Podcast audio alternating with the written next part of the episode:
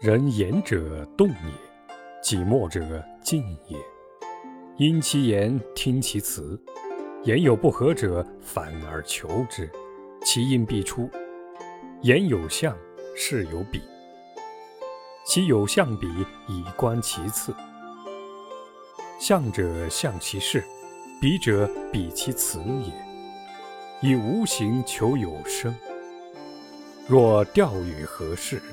得人食也。其由张居往而取兽也。多张其会而思之，道合其事，彼自出之。此钓人之网也。常持其网趋之。我们来看这段话的意思。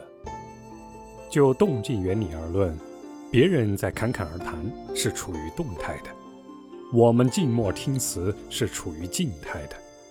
别人动，我们静；别人说，我们听，正是以静制动。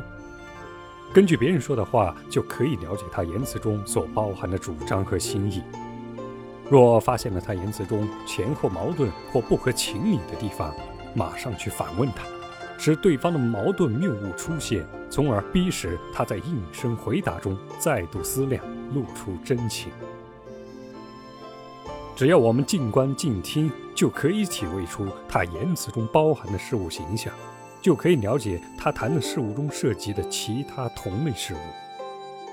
我们就可以通过这些事物形象和同类事物去考察他们背后所隐藏的谈话意图。象，这里是指言辞中事物的外在形貌；比，这里是指言语可以用打作比方等修辞，从而可以借助逻辑修辞等无形的技巧方法来阐明具体的事例。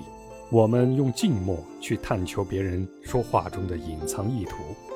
就好像用钓饵钓鱼一样，用静默和反诘去钓别人的言辞，通过钓得的言辞去判断他的决策，以掌握对方的真情。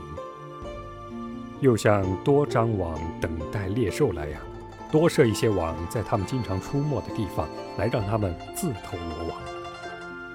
多用反诘语言去多方试探，一旦试探对了路，钓鱼与对方的心事相符。